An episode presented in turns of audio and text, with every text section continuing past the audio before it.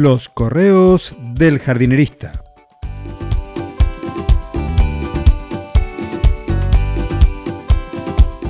En el episodio de hoy, tan agarrado como tapa de submarino.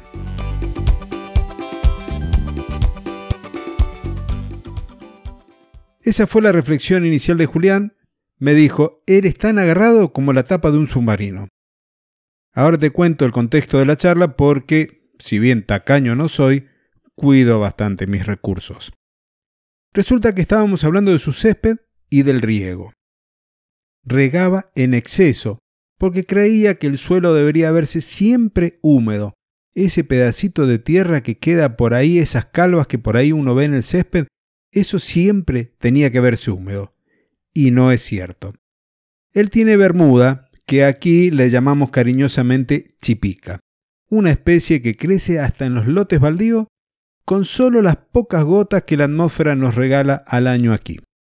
Así que te imaginas, si regas todos los días, de lunes a domingo, invierno y verano, y encima lo haces dos veces por día, no solo se desperdicia el agua, sino que la factura crece sin un motivo verdadero. Por eso me dijo Tacaño por no querer pagar una factura más alta.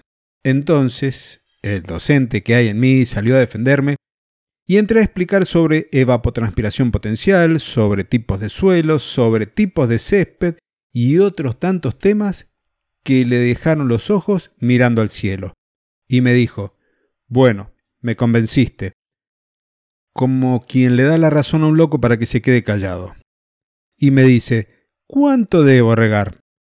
Le di las indicaciones y finalmente nos quedamos los dos contentos. Como cada caso es muy específico, no tengo un audio que te ayude a ti a calcular la cantidad justa de agua que le debes dar a tu jardín. Pero, para todo lo demás, tengo la colección de audio del césped que te he nombrado ya el episodio de ayer.